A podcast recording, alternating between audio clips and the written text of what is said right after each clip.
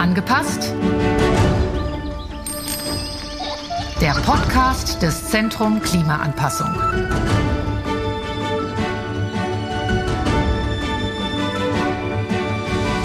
Das Prinzip der sogenannten Schwammstadt wird in immer mehr Kommunen in Deutschland umgesetzt. Es hilft nicht nur, mit den Folgen des Klimawandels umzugehen und Schäden durch Unwetter oder Hitze zu minimieren, es steigert zugleich auch die Lebensqualität der Bevölkerung. Somit sind Schwammstädte in der Stadtplanung und im Diskurs über Klimaanpassung von ganz großer Bedeutung. Hierbei werden innovative Strategien eingesetzt, die auf durchlässige Oberflächen, grüne Infrastruktur und Wassermanagementsysteme setzen, um so Herausforderungen wie Überschwemmungen, Wasserknappheit und Hitzestress in städtischen Gebieten zu begegnen. Was sie alles genau bewirken und ermöglichen, darüber möchten wir heute sprechen. Mein Name ist Daniela Ulbing und ich begrüße Sie recht herzlich zu einer neuen Folge von Angepasst, der Podcast des Zentrum Klimaanpassung. Als Gesprächspartnerin konnten wir heute Caroline Borgmann von der Zukunftsinitiative Klimawerk gewinnen, die uns von einem besonderen Schwammstadtprojekt in Bochum etwas verraten wird und ich vermute auch ein bisschen darüber hinaus. Hallo Caroline, schön, dass du da bist. Hallo, erstmal herzlichen Dank für die Einladung. Ich freue mich hier zu sein. Absolut. Also ich gehe davon aus, dass wir ein wirklich interessantes Gespräch führen werden, eben zu diesem Schwammstadtprinzip, was in aller Munde ist. Aber zuvor kannst du uns ein bisschen über die Zukunftsinitiative Klimawerk erzählen. Was ist das und wie ist die Initiative ursprünglich entstanden? Sehr gerne. Die Zukunftsinitiative Klimawerk ist ein innovatives Netzwerk der 16 Emscher Städte, das heißt der Städte, die entlang der Emscher und ihrer Nebenläufe liegen, von Holzwickede über Dortmund, Bochum, Essen, Mülheim, Duisburg bis nach Dienstlaken und hat sich tatsächlich jetzt jüngst auch nochmal erweitert auf aus sieben weitere Städte aus dem Lippe-Raum, aus dem Kreis Recklinghausen und Hamm, weil es eigentlich, so eine Strahlkraft hat und die Städte hier teilweise so eng verbunden sind, dass es sehr viel Sinn ergibt, gemeinsam Lösungen zu entwickeln. Ja, und sie verbindet, dass sie ja schon seit vielen, vielen Jahren, eigentlich seit den 90ern, seit dem Emscher Umbau ja gemeinsam daran arbeiten, das Regenwasser abzukoppeln und nicht mehr kanalisiert in die Mischwasserkanalisation zu schicken, so wo es dann der Natur nicht mehr zur Verfügung steht. Stattdessen haben sie eben schon früh begonnen, Förderprogramme aufzulegen, die kleine Anreize schaffen sollten, sowohl kommunale als auch private Abkopplungsmaßnahmen umzusetzen. Also ein Ziel war es dann zum Beispiel 2005 15 Prozent der bisher an die Mischwasserkanalisation angeschlossenen Flächen abzukoppeln und das Regenwasser aber all diese Flächen trifft, lokal zu versickern und zu verdunsten. Und ja, das wurde eben gemacht, indem die Abwasserabgabe genutzt wurde ähm, von der Emscher Genossenschaft und ja, dadurch dann Maßnahmen finanziert werden konnten und gefördert werden konnten. Und über die Jahre ist dieses Thema eigentlich immer relevanter geworden. Also wir wissen es alles, es gibt immer mehr Starkregenereignisse, die Hitzebelastung nimmt zu, die heißen Tage in den Sommern. Der Regen bleibt dann zum Teil auch längere Zeit wieder aus, was dann zum Absterben von Stadtbäumen führt und zu anderen Trockenheitsproblemen. Und das Mikroklima wird teilweise in den Sommern unerträglicher. Und vor diesem Hintergrund hat sich dann irgendwann 2014 die Zukunftsinitiative Wasser in der Stadt vom Morgen gegründet, die sich dann irgendwann in den letzten, also 2021, umbenannt hat in Zukunftsinitiative Klimawerk, weil immer mehr Akteure auch dazugekommen sind, waren es am Anfang vor allen Dingen Menschen aus Tiefbauämtern, aus der Wasserwirtschaft, die sich mit dem Thema beschäftigt haben. Mittlerweile besteht die Zukunftsinitiative Klimawerk aus Akteuren aus dem Umweltbereich, dem Klimabereich, aus der Stadtplanung, aber auch aus dem Bereich der Gesundheit. Gerade wenn es jetzt um das Thema Hitze auch geht, denn da sind die blau-grünen Infrastrukturen, die wir schaffen wollen, ein essentieller Kern und die langfristige Lösung, um zu mehr Hitzreduktion beizutragen. Und ja, vor dem Hintergrund ist dieses Netzwerk ein Zusammenschluss dieser verschiedenen Akteure, die sich teilweise monatlich treffen. Die sogenannten Stadtkoordinatoren treffen sich monatlich. Das sind Repräsentanten aus den Kommunen, die dann jeweils ihre eigenen Belange dann in diese Treffen reintragen und dann gemeinsam Lösungen entwickeln. Und es entstehen daraus auch Expertennetzwerke zu verschiedenen Themen, in denen die Akteure zusammenarbeiten, sei es sowas wie Tiny Forests, also wie kann man Mini-Wälder in der Region schaffen, wie kann man klimaresiliente Gewerbeflächen und Gewerbegebiete fördern? Oder die Biodiversität stärker. Es gibt ein Netzwerk zur Starkregenvorsorge, zu zur natürlichen Wasserhaushaltsbilanz, aber auch zu Themen wie der digitalen Infrastruktur. Also wie müssen wir eigentlich Prozesse organisieren, um diese Projekte und Maßnahmen überhaupt umsetzen zu können und gemeinsam anders zusammenzuarbeiten. Ein weiteres Format, welches wir nutzen, um diese Zusammenarbeit zu fördern im Netzwerk, sind die Expertenforen, die jährlich stattfinden, in denen auch nochmal viel mehr Akteure zusammenkommen aus der Region, in denen es dann sowohl Impulsvorträge von inspirierenden Personen gibt zum Thema Klimaanpassung, als auch verschiedene Workshops, in denen wieder gemeinsam an Herausforderungen gearbeitet wird, aber auch Exkursionen zu schon bereits umgesetzten Projekten, in denen man sich auch dann inspirieren kann und lernen kann, wie man in der eigenen Stadt was umsetzen kann. Denn das ist ein großes Thema, die kollegiale Beratung, das Voneinander lernen, gemeinsame Standards entwickeln. Das eint die Zukunftsinitiative Klimawerk und die ja, verschiedenen Städte. Das ist tatsächlich also äh, quasi Vorbildfunktion für viele Kommunen, Gemeinden, also die wirklich dann auch sagen, okay, wir müssen, im Endeffekt geht es ja auch wirklich nur mit Netzwerk. Also es geht, geht einfach nur als Team, als, als großer Zusammenschluss. Und dann hat man ja auch tatsächlich gemerkt, was du jetzt gerade auch schon alles angesprochen hast, welche AkteurInnen da immer bei sein müssen, um eben genau solche Projekte auch dann anzugehen, umzusetzen und auch wirklich äh, ja unterstützen zu können, die einzelnen, die einzelnen Kommunen oder auch Gemeinden. Also das ist auf jeden Fall schon mal sehr, sehr interessant. Jetzt lass uns aber tatsächlich auf dieses Schwammstadtprinzip zu sprechen kommen. Ich habe es ja eingangs gesagt, also viele Kommunen sind es schon angegangen oder gehen es jetzt an. Dennoch stellt sich natürlich die Frage, und gerade für unsere Zuhörerinnen, die mit dem Konzept jetzt nicht so vertraut sind, was ist denn jetzt überhaupt eine Schwammstadt? Also eigentlich ist das Wort Schwammstadt eine Wortmarke und die spiegelt das städtebauliche Prinzip wider, nachdem mithilfe naturbasierter Lösungen einmal dem immer häufig auftretenden zu viel oder auch zu wenig an Wasserrechnung getragen werden soll. Also entgegen bisher gängiger Verfahren soll das Regenwasser nach dem Schwammstadtprinzip nicht mehr möglichst schnell aus der Stadt weggeleitet werden, sondern im Gegenteil möglichst lange hier an unterschiedlichen und unschädlichen Stellen gespeichert und zurückgehalten werden. Und das kann eben gelingen, indem man möglichst viele Oberflächen entsiegelt und dadurch natürliche Versickerungen oder Rückhalteräume ermöglicht. Dadurch kann dann auch wieder das Grundwasser gestärkt werden und der Grundwasserspiegel steigen und gleichzeitig auch, indem man möglichst viele Oberflächen begrünt, also auch wieder durch Entsiegelung, indem man dann grün pflanzt, Bäume pflanzt, aber auch indem man dort, wo es schon bebaute Struktur gibt, Dächer begrünt, Fassaden begrünt und dadurch ganz viel Wasser, Rückhalteraum, Speicherraum schafft, in dem das Wasser langsam wieder verdunstet und abgegeben werden kann. Und ja, zuletzt ist es tatsächlich ja leider in den doch sehr versiegelten Städten auch ein häufiger, ja, häufiger Baustein, dass man zumindest das Regenwasser sammelt, was anfällt und dann gebündelt über Regenwasserkanäle oder auch offene Gräben in naheliegende Gewässer leitet und dort dann den Gewässern zur Verfügung stellt. Und diese Art der wassersensiblen Stadtplanung schützt dann zum einen die wichtige Ressource Wasser, hilft bei der Hitzereduktion und der Trockenheitsvorsorge und natürlich bei der Vermeidung von Schäden, die durch Starkregenereignisse entstehen können. Jetzt hast du ja schon einige Projekte angesprochen, also wie man das wo umsetzen kann. Also eben zum Beispiel schon bei bebauten Gebieten, also Bestand, der da ist, da kann man dann halt eben Dächer begrünen, Fassadenbegrünung machen. Aber wenn wir jetzt auf das konkrete Projekt zu sprechen kommen, das ist schon ziemlich schon sehr interessant. Also Ort des Geschehens ist ein Sport- und Freizeitgelände in Bochum-Riemke. Und da kam es zu einer Umwandlung eines ehemaligen Ascheplatzes in einen Freizeitraum. Was hat denn das mit Schwammstadt zu tun? Genau, das ist richtig. Dort war es ja vorher so, dass ein Ascheplatz bestand. Das ist häufig so, dass diese Ascheplätze auch das Regenwasser einfach nur sammeln und trainieren und dass das dann auch in der Mischwasserkanalisation landet. Und wir alle wissen, so Fußballplätze haben auch eine gewisse Größe und damit auch Bedeutung für das Mikroklima oder auch ja mögliche Starkregenschäden, die im Umland entstehen können.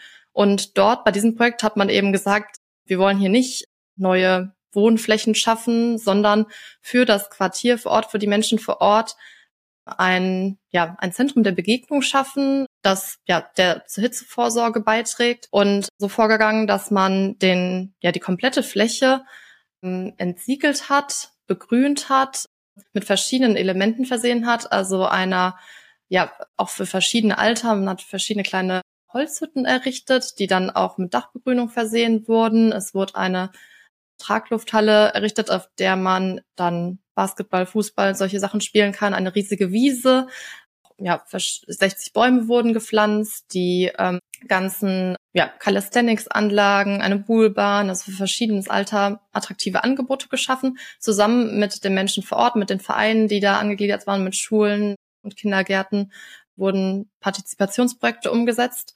Und ja, auf vielfältige Weise trägt das eben zur Klimaanpassung vor Ort bei, indem die Fläche entsiegelt wurde und bei der gesamten Umplanung auch abflusslos konzipiert wurde, so dass das Niederschlagswasser aus Starkregenereignisse auf dem Gelände verbleiben kann. Und das trägt dann natürlich auch der Überflutungsvorsorge Rechnung.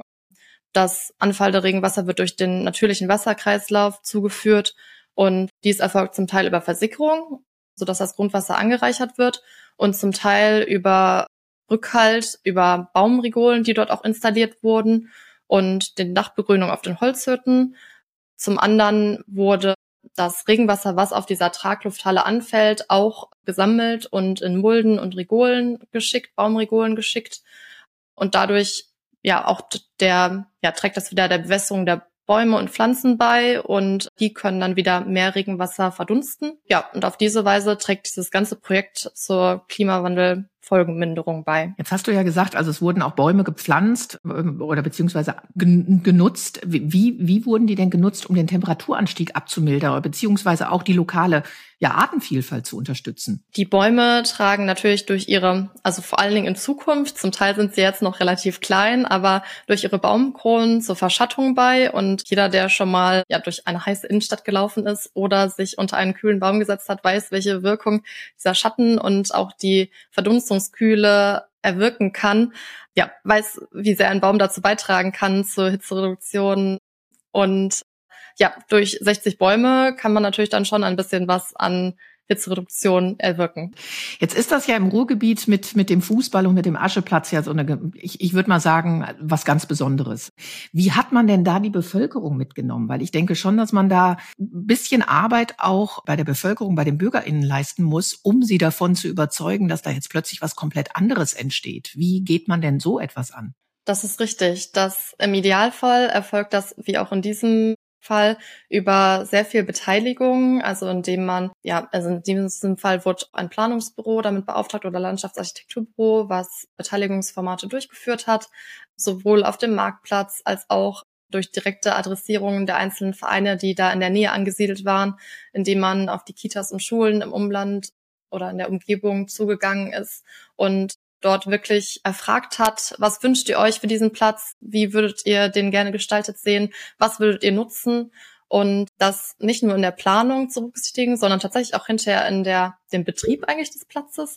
Denn häufig ist es ja leider auch so, dass man schöne Sachen entwickelt, die dann aber wieder durch Vandalismus beschädigt werden. Und auch das passiert tatsächlich dort vor Ort, zumindest bisher zum Glück nicht weil es so eine Art soziale Kontrolle gibt von ja, Vereinen, die das einfach gerne nutzen und da ein bisschen auch drauf aufpassen. Und ja, also man sieht, dass Platz auch sehr gut angenommen wird, dadurch, dass man am Anfang so viel Zeit und ja auch Energie in die Beteiligung der Akteure vor Ort gesetzt hat. Man hat jetzt die Bevölkerung auf seiner Seite. Also die, die haben ihre Ideen mit eingebracht, also fühlen sich auch mitgenommen, was eben sehr, sehr wichtig ist. Das hast du ja auch gerade gesagt. Wie ist das denn dann mit der Umsetzung, mit der Planung, mit, sagen wir es gerade raus, mit dem Geld? Wie macht man das? Also wie, wie kommt man eben da dazu, auch eben das finanziell so zu gestalten, dass wirklich eine, eine Kommune damit auch zurechtkommt, so etwas umzusetzen. Denn das ist ja ein großes Vorhaben. Also ich gehe davon aus, dass ihr da ein bisschen länger dran gearbeitet habt. Das ist richtig. Also es wurde von grob von 2017 bis 2021 umgesetzt und man hatte hier auch das große Glück, beziehungsweise es liegt natürlich auch an städtischen Mitarbeitenden, die tatsächlich engagiert waren und Fördermittel eingeworben haben. Also es gab verschiedene Förderungen, zum einen vom Bundesstädtebauministerium, als auch hier von dem Landesministerium und auch von der Emscher Genossenschaft für den Regenwasserabkopplungsteil. Genau, also durch Förderung werden solche Projekte natürlich erleichtert und da müssen städtische Mitarbeitende, die ja Kapazitäten haben, diese auch zu beantragen und von denen zu wissen. Und ja, das war in, bei diesem Projekt das der Fall. Ja, das ist, das ist natürlich gut. Also auch da wieder das Netzwerk und natürlich auch äh, das, das Vorantreiben der Sache, die man, die man überhaupt umsetzen will. Also ich glaube, da muss man tatsächlich mal dranbleiben. Welche messbaren Umweltvorteile wurden denn seit der Umsetzung, du hast gerade gesagt, bis 2021 wurde das äh, umgesetzt. Welche ähm, ähm, Vorteile gab es denn bis dato? Tatsächlich gab es in der Zeit ja schon stärkere Regenereignisse und bei denen konnte man zum Beispiel dann sehen, dass das Projekt funktioniert, die Maßnahme funktioniert, dass das Regenwasser vor Ort gehalten wird, dass es in der Umgebung nicht zu entwässerungstechnischen Problemen kommt und auch wirklich also wir sind hier in einem ja, auditiven Format, aber ich würde gerne Fotos zeigen oder Bilder, in denen man sieht, wie in den Mulden, die angelegt sind, das Regenwasser steht, aber dann innerhalb kurzer Zeit dann auch wieder verdunstet und ja, das ist auf jeden Fall einen positiven Effekt, den man sehen kann und gleichzeitig natürlich auch, wenn man sich jetzt vor Ort aufhält, viel angenehmer. Gerade ich schätze mal auch, wenn die Bäume hinter noch ein bisschen größer sind, sich dort aufzuhalten im Vergleich zu einem Ascheplatz, der ja wirklich ja gar keine Verdunstungskühle oder ähnliches bietet, maximal ein bisschen Luft. Das stimmt. Außerdem verletzt man sich zu sehr auf dem Ascheplatz. das auch. Kannst du noch von anderen vergleichbaren Projekten berichten aus der Region? Ja, also tatsächlich gibt es sehr viele Projekte in der Region und die braucht es auch, um insgesamt eine Schwammstadt herzustellen. Das sind manchmal auch gar nicht so sichtbare Projekte, die aber trotzdem dazu beitragen. Also manchmal ist es auch einfach so, dass man das Dachwasser sammelt und über eine kleine Rinne in ja, ein Gewässer leitet. Und auch das trägt dann schon dazu bei. Oder in neuen Baugebieten, in denen sowieso schon Dachbegrünungen vorgeschrieben sind und Standard sind. Sonst gibt's aber natürlich auch noch ein paar große Projekte, die zum Teil schon umgesetzt sind, aber auch noch in der Planung sind so wie etwa in der Wasserstraße in Bochum. Dort wurde auch ein vernetztes Baumregulensystem installiert, in dem das Regenwasser in der Straße dann über Profilierung des Stra der Straße in die Baumscheiben geleitet wird, dort dann zum Teil unter den Bäumen eine Zeit lang zwischengespeichert und dann über Überläufe kaskadierend bis zu einem Rückhalteraum und dann bis zum Gewässer geleitet wird. Und solche Projekte versucht man immer mehr auch im Straßenraum umzusetzen. In Bochum auch jetzt in zwei weiteren großen Radialen, der Leestraße, der Kastropper Straße, Dort beginnt nun der Bau, aber auch an Schulen. Vielleicht auch ein sichtbares Projekt ist in Bottrop Hauptbahnhof, wurde ein Parkhaus jetzt begrünt, die Fassade. Oder in Herne gibt es einen sogenannten Klimaparkplatz, denn ja, auch Parkflächen sind ja eigentlich immer ein großes Thema. Die nehmen sehr, sehr viel Platz ein und wenn man sie werden aber trotzdem ja auch zum Teil dann noch gebraucht. Aber wenn man sie schafft, dann kann man zumindest einen ja pro Parkplatz, Parkplatzanzahl eine gewisse Anzahl an Bäumen vorsehen und die Versickerungen so planen oder ja das Regenwassersystem dort so planen, dass noch Regenwasser versickern kann und es nicht einfach eine graue versiegelte Fläche ist, die nur zur Hitze beiträgt und kein bisschen zum ja zu einem guten Mikroklima. So gibt es eigentlich auch ein anderes weiteres schönes Projekt, was bis 2026 fertiggestellt werden soll, ist das Haus des Wissens in Bochum, wo auch in der Innenstadt gegenüber vom Rathaus eine Markthalle errichtet werden soll mit verschiedenen anderen Elementen, die darin noch entsteht und oben einem Dachgarten mit intensiver Dachbegrünung und auch Regenwassernutzung, denn auch das wird in Zukunft ein großes Thema sein, dass man Brauchwassernutzung noch viel stärker fördert und nicht für WC-Spülung, Bewässerung und so weiter Trinkwasser nutzt, sondern das Regenwasser sammelt und ja wieder in die Nutzung bringt. So gibt es eben noch sehr, sehr viele, eigentlich in, in allen Städten, die Mitglieder sind, einzelne Projekte, die dazu beitragen, sowohl auf Gewerbeflächen von der Wohnungswirtschaft, kommunale Maßnahmen, aber auch kleine private Maßnahmen. Also gerade fördern wir vor allen Dingen auch nochmal die Dachbegrünung von Garagen auf niederschwellige Weise, in dem Bürgerinnen und Bürger digitale Anträge stellen können und über bloßes Einreichen von Fotos und äh, sogar ohne Rechnung dann eine, eine Förderung von 50 Euro pro Quadratmeter für Dachbegrünung erhalten können. Und so ist es eben wichtig, dass alle Akteure da mitmachen und ja, um so wassersensible Stadtplanung umsetzen zu können und unsere Region gemeinsam klimaresilient zu gestalten. Also das hört sich ja danach an, man kann es eigentlich überall umsetzen und es gibt gar keine Probleme, aber das kann ich mir jetzt gar nicht so ganz vorstellen. Wo liegen denn Herausforderungen? Also ich denke, viele Kommunen wollen ja. Gut, jetzt ist der eine Aspekt, den hatten wir ja kurz angesprochen, ist natürlich sehr, sehr oft äh, das Monetäre. Aber das kann man natürlich zumindest versuchen, durch Förderanträge eben abzudecken. Aber ist wirklich Ist das überall umsetzbar oder wo liegen die Herausforderungen? Was kannst du mitgeben für, für diejenigen, die jetzt sagen, hm, ich will, aber wie oder kann ich überhaupt? Ja, eine große Herausforderung sind natürlich die verschiedenen Belange, die abgewogen werden müssen. Also gleichzeitig will ich natürlich auch mehr grüne Mobilität schaffen. Gerade jetzt, wenn es um so Straßenraum geht, pflanze ich dann eher die Baumregole oder schaffe ich den Radweg oder wie kann beides dann doch zusammengehen? Also das ist eine große Herausforderung und Frage und ja, da bedarf es dann teilweise auch ja einem Umdenken und dem Wunsch der Baumregole mehr Gewicht zu geben, einem Parkplatz zum Beispiel und generell einer Haltungsänderung und dem Bewusstsein, dass es eben ein immer der Klimawandel zu viel mehr Hitzeereignissen führen wird und Starkregenereignissen und wir uns darauf vorbereiten sollten, wenn wir weiterhin eine gute Lebensqualität in unseren Städten erhalten möchten. Ja, ich glaube, da ist es wichtig, erfahrbar zu machen, dass umgesetzte Projekte eigentlich schöne Projekte sind, dass Städte so gestaltet sind, wie man sich sich auch wünschen würde, wo man sich auch aufhalten möchte und ja, das gilt es allen bewusst zu machen und vor allen Dingen dann auch Bürgerinnen und Bürger mitzunehmen, gerade wenn es dann vor der eigenen Haustür passiert, was dann häufig ein Problem ist. Und gut zu begleiten durch Öffentlichkeitsarbeit, durch Beteiligung und ja, damit erlebbar zu machen, wie positiv die Wirkung auch ist. Genau, das kann auf jeden Fall dazu beitragen, dass Projekte eher realisiert werden können. Also ein Umdenken ist auf jeden Fall vonnöten. Das ist auch so ein bisschen, ich vermute mal auch der Wunsch, also von dir, dass, dass da tatsächlich ein Umdenken stattfindet. Aber allgemein, was wünschst du dir denn für die Zukunft in Bezug auf Klimaanpassung in den Kommunen oder auch eben in den sozialen Einrichtungen? Ja, ich wünsche mir tatsächlich, dass es noch stärker von allen äh, mitgedacht wird und ja wirklich Standard wird bei jedem. Das meiste unseres Stadtraums ist schon gebaut, wie du auch eben schon gesagt hast. Das heißt, es viele ist Umbau im Bestand und dass da alle an einem Strang ziehen und äh, das gemeinsame Ziel verfolgen und vor allen Dingen auch viel mehr noch einkalkuliert, äh, wie hoch die Schäden eigentlich später sein werden. Wir haben es leider zum Beispiel bei Ahrtal-Katastrophe ist jetzt nochmal relativ bewusst geworden, wie hoch Schäden dann im Nachhinein sein können, wenn man keine Vorbereitung trifft und dass da viel mehr heute schon einkalkuliert würde, die ehrlichen Kosten, wenn man nichts tut, anstatt nur zu sagen, ja, es wäre jetzt ein bisschen teurer und dass man da dahingehend noch ehrlicher kalkulieren würde und äh, dadurch auch noch mehr Leute Projekte umsetzen und das einfach als gemeinsamen Standard ansehen. Und äh, ich glaube, da ist es auch ganz wichtig, dass äh, die Kommunen, also da auch ein großer Vorteil unseres Netzwerks, dass die Kommunen hier an einem Strang ziehen.